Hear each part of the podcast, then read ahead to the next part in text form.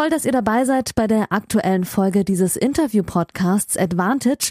Hier bekommt ihr kostenlos die erste Hälfte des Gesprächs der neuen Folge. Das Gespräch endet nach der Hälfte des Interviews und das gesamte Interview, das gibt's exklusiv auf der Patreon-Seite dieses Podcasts unter www.patreon.com slash advantagepodcast. Und jetzt viel Spaß beim Hören.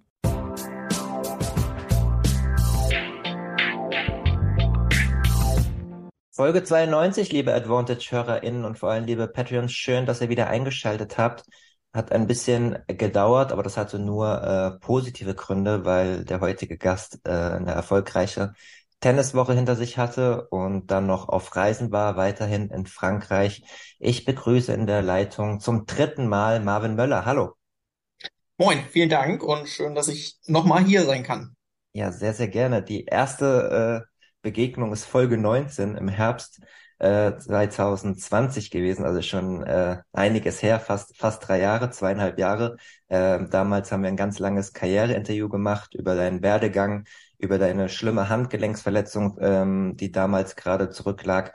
Äh, wer das ganz große Ganze nochmal nachhören möchte äh, zu Marvin, zu seinem Weg äh, zum Tennisprofi, wie er damals gehypt wurde und von Verletzungen auch ausgebremst wurde, kann gerne da nochmal reinhören. Und vor einem Jahr warst du fast auf den Tag genau zwei, drei Wochen länger ist es schon her zu Gast, nachdem du ähm, ja deinen ersten Turniersieg nach äh, fünf Jahren errungen hast, damals in Oberhaching, Folge 76 war das. Und danach hast du einige Wochen später auch folgerichtig dein äh, bis heute Karrierehigh erreicht, 370. Das war im April vergangenes Jahr. Ja. Und jetzt sind wir äh, ein Jahr später hier. Du hast gerade ein äh, Future-Turnier gewonnen und bist trotzdem heute 70 Plätze in der äh, verflixten Weltrangliste auf 765 runtergerutscht. Wie gesagt, obwohl du vor acht Tagen ein Future-Turnier gewonnen hast. Und mehr muss man, glaube ich, auch über Profi-Tennis nicht wissen, wie, wie, wie schwierig das ist. Wir wollen heute ein bisschen darüber reden, was, was, was los war im letzten Jahr, was gut lief und was wieder auch körperlich nicht so gut lief und wo du vor allem jetzt stehst, dann hoffentlich wieder für eine positivere Zukunft und schön, dass du, dass du da bist. Deswegen ähm, stellen wir doch mal ganz am Anfang die Frage, äh, wie es dir geht, weil ich zitiere mal das Hamburger Abendblatt aus ähm, dem Herbst vor dem Heimturnier eigentlich, an dem du teilnehmen wolltest. Da hat das Abendblatt geschrieben, der Hamburger Marvin Möller muss die Wildcard für das parallel zum Damenturnier ausgetragene ATP Challenger Turnier krankheitsbedingt ablehnen. Der 23-Jährige ist in diesem Jahr bereits mehrfach mit Erkrankungen ausgefallen, wollte nun eigentlich sein Comeback geben. Ich äh, zähle es gerade mal auf. Du hast zwischen Mai und August nicht gespielt und dann ab September bis Jahresende nicht spielen können. Wie geht's dir und was war los, Marvin? Äh, jetzt geht's mir zum Glück wieder sehr gut. Ähm, jetzt bin ich seit eigentlich, ja, sagen wir auf jeden Fall Mitte Dezember ähm, gesund und habe da keine Einschränkungen mehr und konnte dem Sport ganz normal äh, nachgehen. Und ähm, ja, also ich habe ja, wie du gesagt hast, letztes Jahr eigentlich sehr, sehr gut gestartet. Ähm, ich habe ja in Oberhaching das Turnier gewonnen und dann auch in Trento. Ähm, das müsste dann ja auch letzte Woche, ähm, letztes Jahr gewesen sein, wenn die Punkte jetzt rausgegangen sind, wo du das gerade gesagt hast, dass ich abgerutscht bin in der Weltrangliste. Exakt. exakt. Ähm, ja, obwohl ich das Turnier gewonnen hatte. Ähm, ja, und dann war es ein bisschen schwer. Also es ist auch jetzt immer noch so ein bisschen schwer, das ähm, zu beschreiben, weil es ähm, so ein bisschen so eine Achterbahnfahrt war. Ich habe sehr, sehr gut gespielt. Ich war dann aber immer auch viel krank. Ähm, also am Anfang im Sinne von Erkältung, ähm, bisschen Schlappheitsgefühl, dann kam Fieberschübe dazu. Ähm, das ähm, hat sich dann eigentlich durch das gesamte Jahr durchgezogen und auch schon in Oberhaching und Trento hatte ich da leichte Erkältung, die mich da aber noch nicht beeinträchtigt haben, wie man an den mhm. Ergebnissen gesehen hat. Mhm. Aber das ist dann nicht besser geworden. Und ähm, die Turniere, die ich dann noch gespielt habe, das war eigentlich nur noch so ein, okay, ich bin jetzt gerade fit, ähm, ich spiele gut und ähm, dann probieren wir mal ein Turnier zu spielen, so ein bisschen in die Richtung. Ähm, aber das hatte dann auf Dauer so auch keinen Sinn. Und im Endeffekt, die Diagnose, die für mich jetzt am schlüssigsten war, war eine Art von Long-Covid. Ähm, ich finde den Begriff eigentlich immer nicht so schön, ähm, weil sich da gefühlt ja noch niemand so richtig was drunter vorstellen kann. Ähm, ein bisschen präziser ähm, wurde das von einem Mediziner ähm, herausgefunden, dass es wohl dazu gekommen ist, dass Covid ähm, falsches Drüsenfieber wieder reaktiviert hatte und ich dann ähm, ja sozusagen eine Art von falsches Drüsenfieber hatte. Ähm, und das ist ja bekannt, dass das den Körper ziemlich schwächt. Und, ich wollte gerade sagen, das ähm, kennt man ja auch aus dem Spitzensport äh, von mehreren Mitteilungen von Leistungssportlern. Das kann ja äh, drei, sechs, neun Monate gehen äh, und die Sportler komplett außer Gefecht setzen, wo man sich einfach dauerhaft schlapp fühlt. Das gab es auch schon vor Corona natürlich. Ja, genau. Und ähm, so war das dann auch bei mir. Also die Diagnose wurde dann auch erst, ich weiß es gar nicht mehr ganz genau. Ich würde jetzt mal so tippen, Mitte des Jahres gespielt, weil die Schulmedizin ähm, zu der Art äh, von Erkrankung, sage ich jetzt mal, keinen wirklichen Zugang hatte. Ähm, ja, außer dass ich halt Fieber habe ähm, regelmäßig, ähm, aber woher das kam, konnte sich keiner erklären.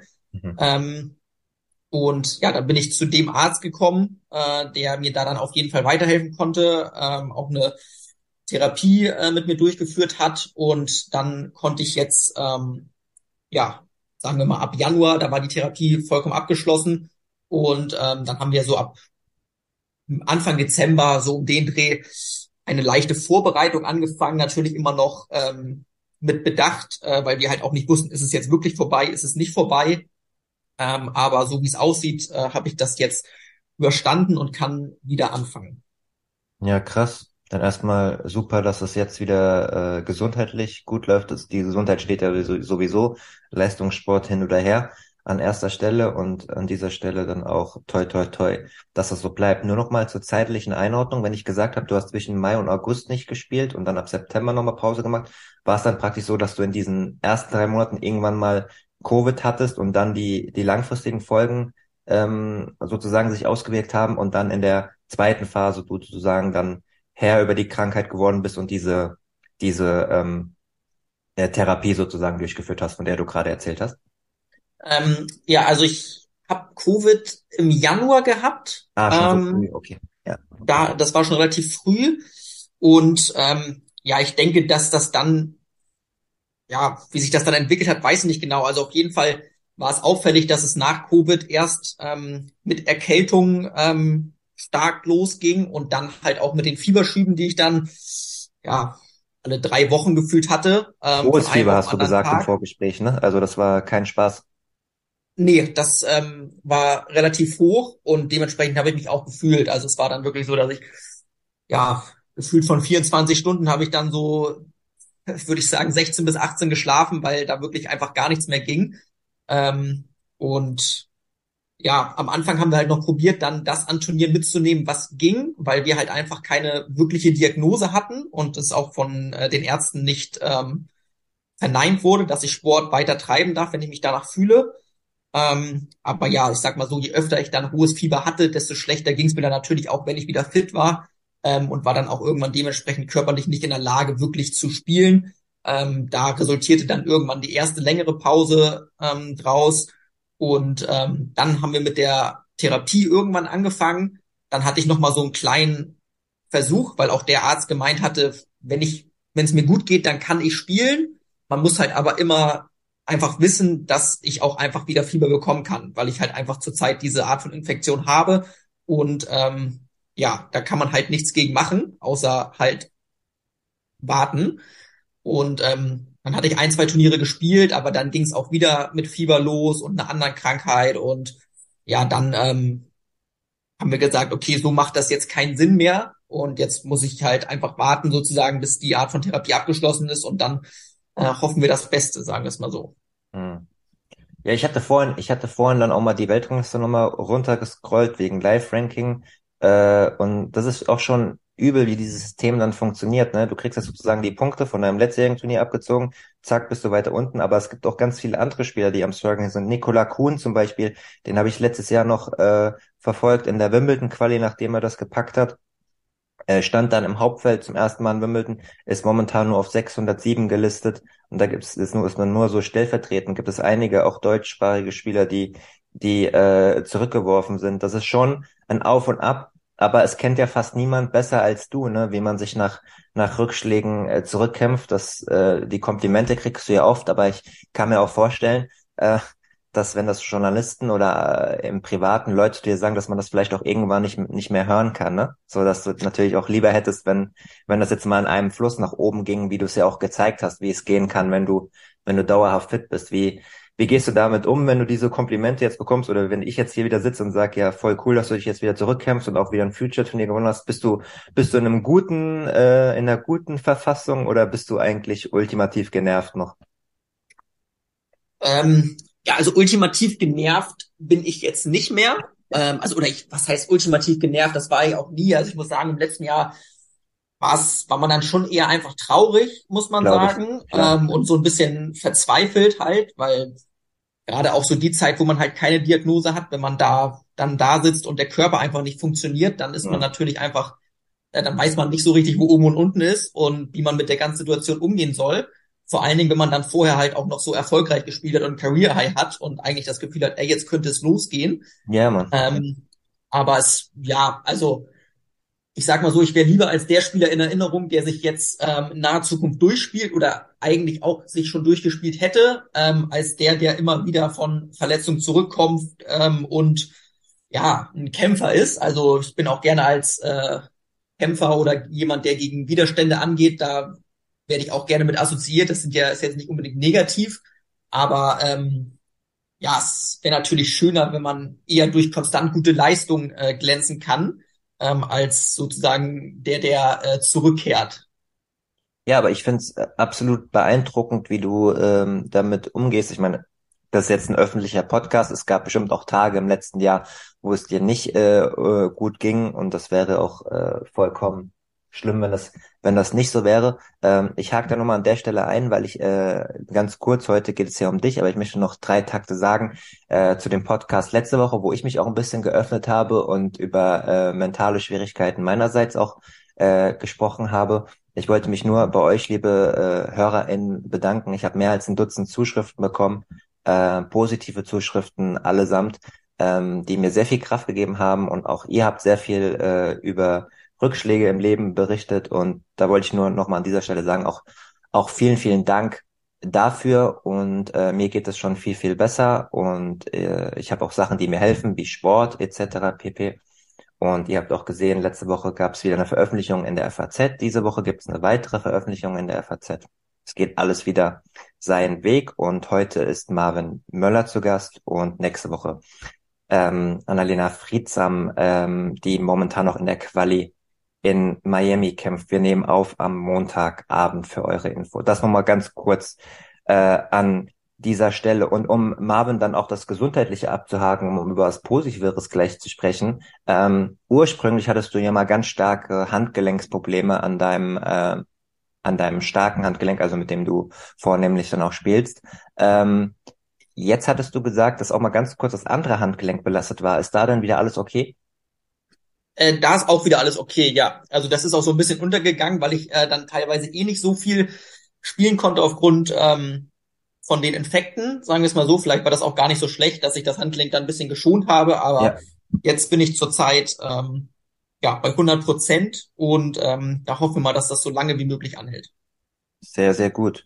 Und dann gehen wir mal äh, auf deine letzten Resultate. Du hast vorletzte Woche ein Future-Turnier gewonnen in Frankreich in, ich weiß gar nicht, ob ich das richtig aussprechen kann, Créteil, Créteil also geschrieben Créteil, Créteil wahrscheinlich. Weißt ich weiß es auch nicht, bin, hatte kein Französisch in der Schule und bin der Sprache nicht mächtig. Ähm, deswegen bin ich froh, dass du die Aussprache übernommen hast. Ja, ich hatte sechs Jahre. ähm, äh, okay. Äh, einigen wir uns mal auf Créteil. Français est difficile, c'est la vérité. Französisch ist schwer, das ist die Wahrheit, um noch ein bisschen eingerostetes Französisch äh, zu bringen. Ähm, du hast äh, fünf Spiele in Folge gewonnen, ähm, einen Top 500 Athleten und im Finale einen, der auf 532 äh, gerankt ist, ja vernichtet mit 6-2, 6-0 kann man schon sagen. Ähm, davor die Woche war ein Viertelfinale und davor äh, hattest du bei der Titelverteidigung in der ersten Runde Jakob Schneider, gegen den du zweimal in Folge auch verloren hast, kann man auf ähm, ATP, auf der ATP-Seite auch nachlesen. Wobei Jakob natürlich auf den schnellen äh, Plätzen Oberhaching auch ein undankbarer Gegner ist für, für die erste Runde mit seinem Surf-and-Volley-Spiel. Aber jetzt so in Frankreich scheint es so, dass du so eine gewisse äh, Konstanz in dein Spiel äh, bringen konntest, wobei das wahrscheinlich auch nicht nur das Spielerische ist, sondern ja auch, dass du wieder körperlich in einem, in einem Zustand kommen musst, wo du auch äh, ja einfach fit genug bist, um auf dem Niveau äh, dann auch deine technischen Überlegenheiten wahrscheinlich äh, ausspielen zu können. Man kennt es ja von von Alex Zverev und Dominik Thiem nach längeren Verletzungspausen, die auch körperliche Defizite aufholen müssen. Ich nehme an, das ist äh, bei dir gerade mit so Fieberschüben und Long Covid wahrscheinlich auch nochmal eine ganze Stufe schwieriger geworden. Erzähl doch mal da so ein bisschen, auf welchem Stand du jetzt bist.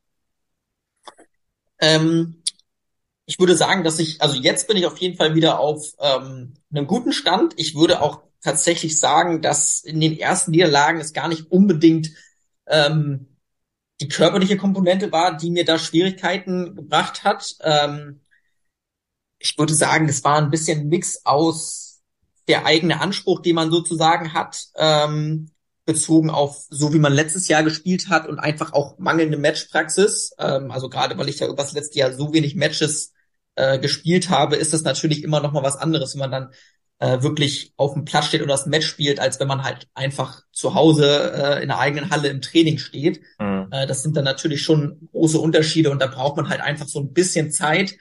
Ähm, und zudem habe ich dann natürlich auch, wie du es gesagt hast, ähm, ich glaube einmal in Nusslau habe ich gegen Florian Broska gespielt und gegen dann gegen Jakob äh, Schneider zweimal, der ja auch deutscher Meister geworden ist. Ähm, das waren dann auf jeden Fall auch Gegner, die es mir nicht leicht gemacht haben.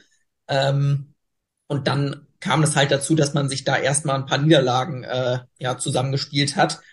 Und ich war jetzt tatsächlich auch ein bisschen überrascht, dass ich das dann in den letzten, ja, drei Wochen war ich ja unterwegs, ähm, dass sich das dann so schnell so gut entwickelt hat, ähm, wo ich dann einfach zu meinem Spiel gefunden habe und es ist dann auch so, in Monastir war ich die erste Woche ja, ähm, da habe ich das erste Match 7-6 im dritten mit drei Stunden 45 äh, gewonnen, also ein richtiger Marathon. Und wenn man so ein Match dann mal gewinnt, dann gewinnst du noch eine Runde, ähm, dann kommt man irgendwann ein bisschen in so einen Flow wieder, man kriegt mehr Selbstvertrauen ähm, in die eigenen Stärken und in sein Spiel generell. Und dann entwickelt sich da so ein bisschen so eine Selbstverständlichkeit wieder, wenn man auf den Platz geht. Ähm, und das macht natürlich vieles ähm, ja einfach leichter. Und ähm, dass es dann in der Woche danach ähm, in Frankreich zum Turniersieg gereicht hat, das ähm, war natürlich sehr erfreulich für mich. Äh, das tat auch sehr gut und gerade auch dann zum Schluss ähm, im Halbfinale und im Finale, wo ich dann auch wirklich ähm, richtig gutes Tennis gespielt habe und ähm, die Gegner äh, ziemlich klar geschlagen habe, das äh, gibt einem natürlich auch viel Selbstvertrauen.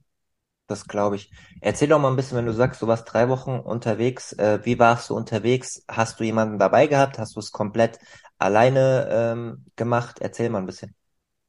Ähm, ich war jetzt die drei Wochen tatsächlich alleine unterwegs. Ähm, also erst ja in Monastir, da war ich ähm, noch mit ein paar anderen deutschen Spielern. Also da ähm, hatten wir uns so mehr oder weniger ein bisschen verabredet, kann man fast sagen. Ähm, auch wenn die meisten noch äh, ein bisschen länger da waren, ich aber nur eine Woche. Ähm, somit hatte man da wenig so ein bisschen Unterstützung. Ähm, dann bin ich aber auch nach Frankreich, ähm, hatte da auch ein paar Spieler, die ich kannte, aber ansonsten bin ich da ähm, alleine gereist.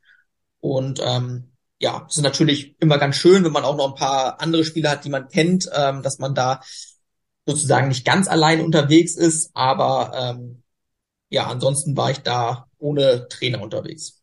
Sind das äh, deutschsprachige Spieler, die so die, die Tennis-Freaks, die diesen Podcast hören, äh, kennen? Also sind das ein paar Jungs, die man kennt oder wer war ähm, dabei?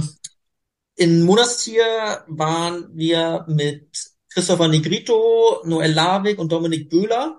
Mhm. Ähm, würde ich jetzt sagen, dass man die auf jeden Fall, wenn man die Tennisszene genauer verfolgt, kennen kann. Und dann in Frankreich ähm, mit Milan Welte und zum Schluss mit Jimmy Young.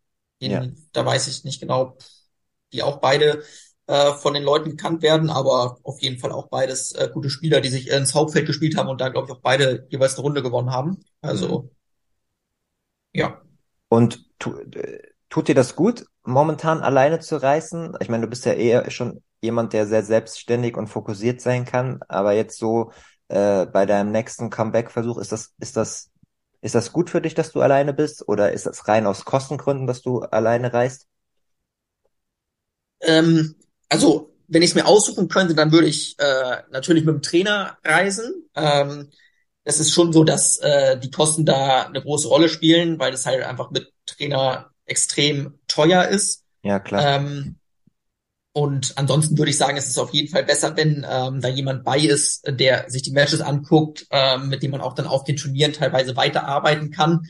Ähm, aber den Luxus kann man sich halt auf der Future Tour meistens nicht leisten. Und ich würde sagen, so weiß jetzt nicht, ob es mir unbedingt gut tut, alleine zu reisen, aber ich habe damit auf jeden Fall überhaupt gar kein Problem, ähm, weil ich, was das angeht, glaube ich, relativ selbstständig und professionell bin, ähm, dass ich da keine Probleme habe, wenn da jetzt niemand dabei ist ähm, und auch jetzt in den Matches dann nicht unbedingt äh, auf Hilfe von außen angewiesen bin, ähm, dass mir jemand sagt, okay, so muss ich jetzt spielen. Ähm, ich würde sagen, dass ich das alles ganz gut aus selbst unter einen Hut bekomme. Aber ähm, ansonsten ist es natürlich vorteilhaft, wenn ein Trainer mitreisen kann. Das glaube ich sofort. Da sind wir auch schon bei einer Hörerfrage äh, angelangt, die jetzt gut äh, hier an diese Stelle passt von dem Patreon Lukas, der schon ganz, ganz lange, schon mehrere Jahre äh, diesen Podcast unterstützt. Vielen Dank. Und ihr kennt das ja äh, mittlerweile. Ähm, für fünf Euro ähm, auf patreon.com slash advantage podcast bekommt ihr alle Folgen jede Woche zuerst und in ganzer Länge. Zwei Tage später geht dann die Folge immer auf allen Podcast-Anbietern ähm, in verkürzter Version äh, for free online und im 7-Euro-Pledge kann man dann auch eigene Fragen stellen. Heute sind auch wieder drei, vier Fragen reingekommen, unter anderem von Lukas, mit dem wir heute mal anfangen, ähm, der von dir wissen will, Marvin, ähm, wie schwer ist es, sich immer wieder nach Verletzungen zu motivieren? Das hatten wir ansatzweise schon. Und er fragt auch noch, wie wichtig ist dabei das Umfeld? Darauf würde ich die Frage mal so ein bisschen äh, äh, spezialisieren. Du konntest jetzt niemanden äh, mitnehmen, aber du hast ja ein Umfeld. Update doch mal, wie, wie sieht das Umfeld aus? Wie sieht die Arbeit aus? Und gehe auch noch mal ein bisschen auf die, auf die Motivation nach so einer Pause ein. Ähm, also ich würde sagen, dass das Umfeld da schon eine sehr, sehr wichtige Rolle spielt, ähm, die einem da einfach ja so ein bisschen Halt, Sicherheit, ähm, Motivation auch geben, ähm, die halt einfach auf gewisse Art und Weise in einen vertrauen und dann halt auch in den Zeiten unterstützen, weil das halt dann auch wirklich Zeiten sind, wo man das halt auch braucht. Also auch wenn man da vielleicht die Trainer nicht unbedingt ähm, im Sinne vom äh, körperlichen Training braucht, ähm, weil man dazu nicht in der Lage ist, ist es trotzdem wichtig, einfach da Leute um sich zu haben, die sich äh, um einen kümmern, die sich erkundigen, wie es einem geht, die probieren, gute Ärzte für einen zu finden, einfach für einen da sind ähm, und einen halt mental auch unterstützen. Und genauso sind da halt auch noch die Familie gehört ja mit zum Umfeld, ähm, die da halt auch sehr, sehr wichtig ist. Und da kann ich mich, glaube ich, ähm, sehr, sehr glücklich schätzen mit meinen Trainern erstmal, ähm, dann mit meiner Familie, mit meiner Freundin. Das ist ähm, schon eine sehr große Hilfe gewesen. Und ähm, bezüglich der Motivation würde ich sagen, ist es eher schwerer, ähm, wenn man diese Zeit sozusagen durchlebt, ähm, weil man dann halt irgendwie so an einem Punkt ist, auch wenn man nicht weiß, und das war ja beim Handgelenk, wie auch jetzt teilweise der Fall, okay, was ist eigentlich das Problem und wie kann man das Problem lösen? Hm. Ähm, wenn man da keinen Ansatz hat, das schlaucht dann schon ziemlich ähm, und macht einen so ein bisschen verrückt. Ähm, weil ich kann mit vielen Dingen ziemlich gut umgehen, die mir dann auch nicht so viel ausmachen, wenn ich weiß, okay, auf die Art und Weise ähm, gehen wir das Problem an und lösen das. Ähm, aber wenn man so da ist und keinen wirklichen Anhaltspunkt hat, das ist dann schon schwer, muss man sagen, aber irgendwie komme ich damit meistens ganz gut zurecht. Also ich weiß nicht genau wieso, aber ich würde jetzt einfach mal sagen, dass es auch einfach mit dem Ziel und dem Traum, den man hat äh, im Tennis begründet ist, dass man da halt ähm, bereit ist, diese Widerstände in Kauf zu nehmen ähm, und sich dann halt auch immer wieder zu motivieren, äh, wieder anzugreifen. Und ich würde sagen, wenn man dann wieder anfängt und voll fit ist mit den Turnieren, dann ist es eigentlich ich würde sagen, da ist es nicht mehr schwer, sich wirklich zu motivieren, weil man im Endeffekt dann wieder da ist, wo man sein möchte. Man ist auf Turnieren, ähm, man kann wieder Wettkämpfe erleben, ähm, also das, wofür man die ganze Zeit trainiert. Ähm, aber ich würde sagen, so die Zeit ähm, von man weiß nicht, was los ist, dann körperlich abgebaut zu haben, das wieder aufzutrainieren, das ist dann schon nicht so leicht. Aber ich konnte da bisher immer zum Glück gut mit umgehen. Danke, Lukas, äh, für die Frage. Weitere HörerInnen-Fragen kommen später noch. Ähm, benenn doch noch mal kurz dein Umfeld, äh, das Trainerteam, was gerade so an deiner Seite ist, gerade auch für die Tennis Freaks. Nehme an, du bist weiterhin noch im Hamburger Raum auch, wo deine Basis ist. Äh, ja, genau. Ähm, also da werde ich erstmal vom Hamburger Tennisverband ähm, auch unterstützt. Ähm, das soll nicht zu kurz kommen, wofür ich äh, sehr dankbar bin. Und ähm, mein Tennistrainer ist Jürgen Reister zurzeit, mein Fitnesstrainer David Schussmüller, mein Mentaltrainer Christian Sprekels, äh, der mit mir auch im letzten Jahr einige Sitzungen hatte und mir da natürlich auch sehr geholfen äh, hat. Und ähm, physiotherapeutisch oder osteopathisch äh, werde ich zurzeit von Berit Eigenher äh, noch betreut. Ist ja immer gut, wenn man ein bisschen Wertschätzung auch geben kann an die Leute, die, die an der Seite weiterhin sind und auch für einen kämpfen, ne? Auf jeden Fall, ja. Das ähm, ist sehr wichtig sogar, denke ich. Sehr gut. Ähm, genau, Julian Reister ist auch jemand, der regelmäßig äh, in den Insta-Stories äh, vom Advantage Podcast ist. Das weiß ich, das sehe ich. Ob er die Podcasts hört, wahrscheinlich auch ab und zu. Den wird er wahrscheinlich auf jeden Fall hören. Deswegen Grüße, ich hoffe an, es mal. äh, Grüße, Grüße an der Stelle. Äh, ihr arbeitet ja auch schon ein bisschen, bisschen zusammen. Wenn du jetzt alleine auf äh, einem Future-Turnier bist, ähm, habt ihr dann Zoom-Calls oder Handy-Calls, ähm, wo ihr das Spiel besprecht, Gegner besprecht. Ich nehme an, je tiefer man spielen muss, desto schwieriger ist es auch, sich auf einen Gegner einzustellen. Ähm, ja, also das variiert tatsächlich auch ziemlich von Turnier zu Turnier. Also natürlich sind wir immer im Kontakt ähm, täglich, das äh, auf jeden Fall. Ähm, und er verfolgt das natürlich auch, ähm, wo er kann. Ähm, also es gibt ja jetzt auch mittlerweile relativ häufig Livestreams ja. ähm, und sobald das bei ihm reinpasst, ähm, dann guckt er die auch und äh, gibt dann auch dementsprechend teilweise Feedback oder wir sprechen dann ähm, anschließend über das Match. Ähm, und ansonsten hängt es auch immer ein bisschen davon ab, wie ich mich fühle. Jetzt äh, in Frankreich zum Beispiel ähm, hatten wir gerade auch zum Schluss hin dann nicht mehr so viel inhaltliche Sachen, weil es da einfach gut lief ähm, und er dann die Matches leider auch nicht gucken konnte, weil es da keinen Livestream gab. Und da hat er mich dann eher so ein bisschen machen lassen, ähm, weil er einfach das Gefühl hatte, okay, das läuft zurzeit gut ähm, und das wäre da eher kontraproduktiv, vielleicht jetzt noch irgendwie was mitzugeben, ähm, was meiner Ansicht nach auch genau richtig ist. Ähm, aber es gibt dann halt auch genauso Turniere, ähm, wo er die Matches sieht, ähm, vielleicht auch die Gegner ganz gut kennt ähm, und mir dann auch ähm, natürlich taktische Tipps äh, mitgibt oder ähm, die Spiele halt mit mir analysiert. Also da ist man schon ähm, relativ viel im Austausch, würde ich sagen.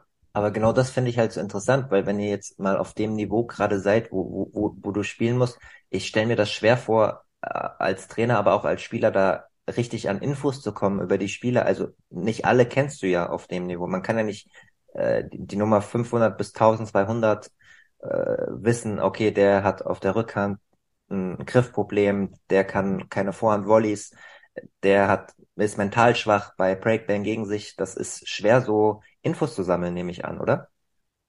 Ähm, da ist es auf jeden Fall schwerer. Also ähm, davon, dass er ja auch ähm, länger gespielt hat und dann teilweise ja auch äh, Tobi Kampke noch betreut hat, da kennt ja. er dann schon relativ viele Spieler, also tendenziell eher die, die mal höher standen und dann jetzt vielleicht ein bisschen gedroppt sind ähm, im Level. Also jetzt, wenn ich in Frankreich denke, vielleicht so ein Antoine Huang oder auch den mhm. Lamasin, gegen den ich im Finale gespielt habe, ähm, die kannte er dann schon. Ähm, aber es ist schon so, dass man da nicht so viele Möglichkeiten hat, ähm, sich wirklich immer perfekt an die Gegner anzupassen. Das ist dann auch teilweise eher was, was ich dann sozusagen mir auf den Turnier angucke. Okay, da hat er vielleicht eine Schwäche, das gefällt ihm nicht so gerne, das ähm, ist seine Stärke. Marvin, ähm, guckst du dir, guckst dann, du dir dann so Trainingseinheiten noch an, wenn du Zeit hast oder Spiele von den, von den Gegnern? Oder vielleicht über, also vielleicht überbewerte ich diesen Fakt auch. Also ich weiß nicht, wie wichtig das ist, äh, äh, auf, auf Future-Niveau so die Gegnerbeobachtung und, und, und die Spieler zu beobachten oder ob man sagt, nee, ich habe eher so Scheuklappen auf und konzentriere mich eher auf meine Stärke, weil ich ja eigentlich technisch stärker bin oder technisch stärker sein könnte, wenn ich alles abrufe. Also das ist tendenziell eher der Plan, ähm, dass wir sagen, okay, wir gehen grundsätzlich immer erstmal von unseren eigenen Stärken aus und probieren die durchzubringen. Auch davon überzeugt sind, dass äh, wir dazu in der Lage sind und das ja tendenziell eigentlich auch die Art und Weise ist, Tennis zu spielen, die mir, äh, wo ich mich wohlfühle, die mir gut tut und wo ich mich ja auch verbessere. Ähm, aber es ist schon so, dass ich ganz gerne ähm, mir mal so einen Eindruck äh, verschaffe. Ich kenne ja mittlerweile auch relativ viele Spieler, ähm, aber man guckt dann schon noch mal hin, okay, ähm, hier fühlt er sich zurzeit gut, da sieht man vielleicht ein paar Unsicherheiten ähm, und passt das dann, sag ich mal, sachte ähm, vielleicht auch nochmal an seinen Matchplan. Aber tendenziell ist schon eher die Devise, okay, wir gehen erstmal von unseren eigenen Stärken aus, aber für den Hinterkopf vielleicht auch nochmal zu sagen, okay, wenn es eng wird, dann ähm, wackelt der Gegner eher auf der Vorhand oder beim zweiten Aufschlag äh, wird er nervös oder wie auch immer. Ähm, da guckt man dann schon ein bisschen nach. Also ich persönlich auf jeden Fall. Mhm. Du bist dann weitergereist äh, zu einem weiteren Future-Turnier in Frankreich, in Poitiers, äh, und hast im Achtelfinale nach einem gewonnenen Spiel gegen einen Gegner verloren, 6-7, 4-6, den du äh, bei deinem Turniersieg in exakt derselben Runde ähm, noch geschlagen hattest, äh, 7-5, 7-5. Ähm, daher war auch so ein bisschen meine, meine Frage so ein bisschen angesetzt. Äh, Sascha Guimar äh, Weyenburg, äh, den du dann äh, 6-7, 4-6, der erste Satz zu 7 im Tiebreak, also sehr, sehr knapp verloren hast, hätte bestimmt auch mit, mit wenigen Schlägen in die andere Richtung äh, gehen können. Ähm, waren die Bedingungen ein bisschen anders? Ähm, hattest du einen etwas schlechteren Tag? Hat er wesentlich besser gespielt? Was, was waren so die Gründe, dass es sozusagen, ist ja schon spannend, sozusagen sieben Tage später äh, denselben Gegner wieder zu haben? Ähm, also die Bedingungen waren auf jeden Fall anders. Ich würde auch sagen, dass ihm die tendenziell ein bisschen mehr in die Karten spielen als mir. Ähm, Wie war's denn? Das, äh, ein bisschen schneller und ein bisschen flacher. Mhm. Ähm, und der schlägt dann schon auch sehr, sehr zügig auf. Und das ähm, hat ihm dann, denke ich, schon auf gewisse Art und Weise einen Vorteil verschafft. Er hat vielleicht auch ein, zwei Tage mehr gehabt, um sich da einzuspielen. Vielleicht, wenn ich da auch noch ein, zwei Tage mehr gehabt hätte, vielleicht hätte ich mich dann auch noch ein bisschen besser gefühlt. Aber im Endeffekt hatte ich eigentlich meine Chancen. Ähm, also ich hatte 6-4 im Tiebreak auch, hatte da zwei Satzbälle. Wenn ich einen davon nutze, dann würde ich sagen, dann stehen die Chancen ganz gut, dass ich das Match auch wieder gewinne. Ähm, das ist jetzt nicht so gekommen und er hat den Tiebreak halt knapp gewonnen. Auch im zweiten hatte ich dann teilweise bei 4-4 noch Spielbälle zum 5-4, da habe ich die auch nicht genutzt. Ähm, also ich würde sagen, der andere Ausgang liegt ein bisschen daran, dass ich meine Chancen nicht genutzt habe, er sich aber auch taktisch ganz klug ähm, oder, oder sein Spiel taktisch ganz klug äh, in gewissen Bereichen verändert hat ähm, und es dann halt einfach knapp für sich entscheiden konnte. Also ich, wie gesagt, ich würde sagen, wenn ich meine Chancen in dem Match nutze, und das sind dann ja häufig immer nur ähm, auch ein, zwei Punkte, äh, die da teilweise entscheiden können, zum Beispiel bei 6-4 oder 6-5, ähm, dann habe ich auch gute Chancen, das Match zu gewinnen. Aber er ist ja auch ein äh, sehr guter Spieler, der ist ja auch nicht umsonst an zwei gesetzt. Ich glaube, der hat das Turnier auch ohne Satzverlust dann gewonnen. Ja. Ähm, somit ist das auf jeden Fall auch ein Spieler, gegen den man, ähm, ohne dass man jetzt super schlecht gespielt haben muss, auch mal verlieren kann. Also es ist natürlich ärgerlich, wenn man sieht, okay, der gewinnt das Turnier jetzt und man hatte da seine Chancen und ähm, hat es dann nicht ganz geschafft. Ähm, dann ist es natürlich ärgerlich, aber ähm, ich würde sagen, es ist auch ein Gegner, wenn, da muss man jetzt nicht wirklich ähm, schlecht spielen und kann das Match trotzdem verlieren, sagen wir es mal so. Gut, dass du es auch nochmal eingeordnet hast. Den Turniersieg hätte ich auch ansonsten noch, noch erwähnt, dass du jetzt nicht gegen, gegen die letzte, äh, sozusagen gegen Qualifikanten oder so ähm, verloren hast. Und du hast äh, mir, während wir den Podcast ausgemacht auch gesagt, dass du einkaufen gehen musstest, weil deine Schuhe kaputt äh, gegangen sind. Normale, normale Verschleißerscheinung oder ist irgendwas äh, an den Bedingungen gewesen, dass, dass die Schuhe da nicht gehalten haben? Ähm, nee, das waren tatsächlich normale, was, das war auch wieder eine ganz witzige Story eigentlich. Also es waren normale Versch äh, Verschleißerscheinungen, die schon äh, in dem Turnier davor langsam aufgetreten sind. Ähm, aber da konnte ich keine Schuhe organisieren und dann hatte ich meinen Sponsor angeschrieben, ähm, Lotto, die haben mir dann tatsächlich auch Schuhe geschickt. Aber da in Frankreich zur gleichen Zeit ja auch gestreikt wurde, war es halt nicht sicher, ob die wirklich ankommen oder nicht. Und dann ähm, habe ich mir lieber Schuhe organisiert. Die äh, Turnierorganisation hat mich äh, glücklicherweise auch zu so einem Tennisshop fahren können. Ähm, und dann habe ich mir Schuhe gekauft, aber das war im Endeffekt dann leider doch eher unnötig, ähm, weil ich äh, die Schuhe dann doch noch rechtzeitig erhalten habe äh, von Lotto.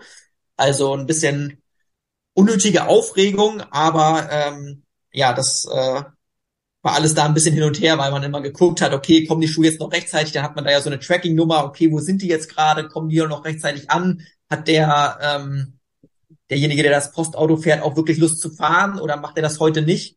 Ähm, da hing man die ganze Zeit so ein bisschen dazwischen, aber ich konnte die Schuhe auch noch zurückgeben, also von daher ähm, war es ein bisschen unnötiger Aufwand, aber alles halb so wild.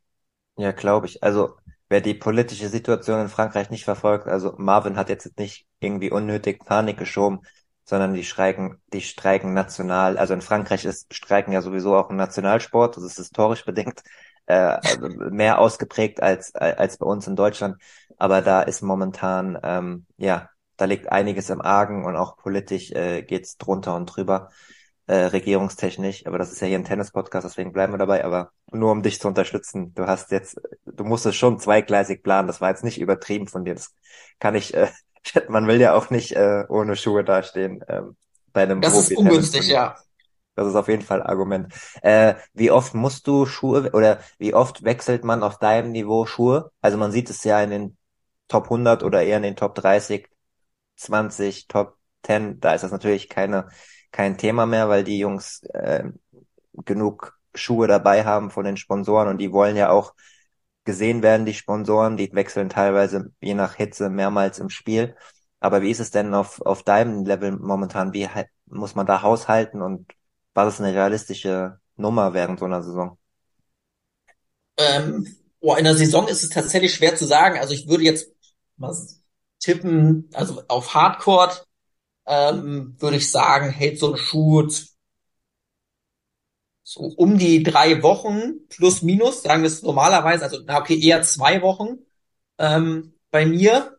Ähm, und ich, das, ich hatte tatsächlich sogar zwei neue Paar Schuhe mit für drei Wochen. Das hätte eigentlich ähm, locker reichen sollen, aber aus irgendeinem Grund waren die Belege da relativ ähm, ja, rau. Ähm, aber ja, ich, auf Hardcore sind es, denke ich, so an die zwei Wochen draußen. Weiß ich es ehrlich gesagt gar nicht mehr, weil ich so wenig Turniere im letzten Jahr draußen gespielt habe, dass ich äh, da den äh, Wechselrhythmus nicht mehr so richtig drin habe. Ich würde tippen, dass sie vielleicht ein bisschen länger halten, ähm, aber so mit zwei, drei, zwei, drei Wochen würde ich sagen, ist es schon realistisch bei mir. Dann hätten wir das Schuhthema auch abgehakt, Marvin. Das sind manchmal die kleinen Sachen, die wichtig sind äh, im Profitennis. Äh, ich als Tischtennisspieler der reine Hallensportler ist. Ich wechsle auch zu selten. Es ist so ein Tick, den äh, Tischtennisspieler haben, bis aufs höchste Niveau. Es liegen immer neben den Tischen äh, nasse Handtücher, äh, wo man dann, man darf eigentlich nur alle sechs Punkte drauf tippeln. Äh, alle sechs Punkte ist Handtuchpause, aber viele mit etwas schwächeren Sohlen tippeln dann nach jedem Punkt drauf, damit sie auf dem Hallenboden mit ein bisschen Feuchtigkeit besseren Halt haben. Aber man sollte dann, äh, zumindest wenn es einem wichtig ist, dann vielleicht doch eher mal öfter wechseln ähm, als als später. Äh, meine Mannschaftskollegen äh, werden jetzt schmunzeln, weil ich doch eher später als äh, früher wechsle. Aber ich habe mir letztens so sollte man nicht sparen. Ja, man das, eben ist egal, ob man jetzt Bezirksliga, Kreisklasse oder äh, Hessliga oder höher spielt. Wenn es einem wichtig ist, sollte man investieren, wenn man es sich leisten kann und nicht aus Faulheit nicht machen. Das halt als Empfehlung an alle Amateursportler von einem Amateursportler. Ähm, so, jetzt können wir das Schulthema aber auch wirklich abhaken und uns um wichtigere Themen äh, widmen, äh, wie deiner Form. Marvin, ähm, letztes Jahr um die Zeit, ein paar Wochen später, hast du dein Career High erreicht, hast gute Leistungen gezeigt, warst auf dem besten Weg Richtung Ranking-Positionen, die naja, und das ist ja das, was, was alle wollen, die dazu befähigen, zumindest mal in den Qualifikationen bei Grand Slam Turnieren aufschlagen zu dürfen. Hm, wie weit bist du von deiner letztjährigen Topform, ich weiß, das sind immer so blöde Fragen, die schwer zu beantworten sind, entfernt und wie viel Zeit in einem Zeitfenster hast du dir gegeben, um, um da wieder hinzukommen? Ähm, also ich würde, es ist jetzt natürlich ein bisschen schwer. Also ich hatte jetzt ja wie viele Turniere habe ich jetzt gespielt? Das müssten ja so sechs, glaube ich, gewesen sein. Ähm, drei davon waren relativ medium, zwei waren auf jeden Fall gut. Das eine war jetzt von der Auslosung her ein bisschen unglücklich. Ähm, wenn man sich die ersten drei Wochen an, guckt, dann wird man wahrscheinlich sagen, von der damaligen Form bin ich schon noch relativ weit entfernt. Wenn ich mir jetzt ähm, das Turnier in Frankreich angucke, das ich gewonnen habe, dann würde ich sagen, fehlt da auf jeden Fall nicht mehr viel, ähm, wenn man das nicht sogar dann schon auch mit der Form äh, vergleichen kann. In Oberhaching hatte ich ja zum Beispiel auch gegen den ähm, Sascha Guilmar Weyenburg, heißt der, glaube ich, im Finale gespielt ähm, und habe da knapp in drei Sätzen gewonnen. Also ich denke, das ist jetzt auf jeden Fall wieder vergleichbar. Es gilt halt jetzt ähm, Konstanz in die Leistung zu bringen. Das ist ja meistens immer auch so ein bisschen der große Schlüssel äh, im Tennis. Aber ich bin guter Dinge, dass ich das äh, schaffen kann. Ähm, man muss jetzt natürlich auch ein bisschen gucken. Ähm, Anfang April geht es auch raus auf Sand. Ähm, das ist dann ja auch immer noch mal so ein bisschen eine Umstellung. Aber ich bin eigentlich guter Dinge, dass ich jetzt an den Leistungen, die ich gezeigt habe, anknüpfen kann. Und ich denke auch, dass es dann sagen wir mal, relativ naher Zukunft auch wieder Richtung ähm, dem, Ring, dem Ranking gehen kann, wo ich äh, da stande, jetzt relativ genau vor einem Jahr. Wie lange das dann jetzt genau dauert, das ist natürlich schwer zu sagen. Also das ähm, kann man ja nie so wirklich absehen. Das ist ähm, Kaffeesatzleserei meiner Seite. Entschuldigung. Dafür. Ja, also das, da spielen ja, spielen ja auch viele Faktoren äh, immer eine Rolle und man muss auch ja jetzt wirklich sagen, gerade mit den 15ern ist es ja auch nicht leicht, ähm, sich zügig nach oben zu spielen, weil ja, die Punkte da ja schon äh, ziemlich begrenzt sind. Ähm, und da muss ich jetzt halt erstmal auch nochmal ähm, öfters spielen, weil es vom Ranking her mit den 25ern im Hauptfeld halt einfach auch nicht so leicht ist zurzeit. Ähm, aber ich bin guter Dinge, wie gesagt, dass ich meine Leistung jetzt ähm, auch konstant abrufen kann, so wie ich sie in äh, Frankreich abgerufen habe.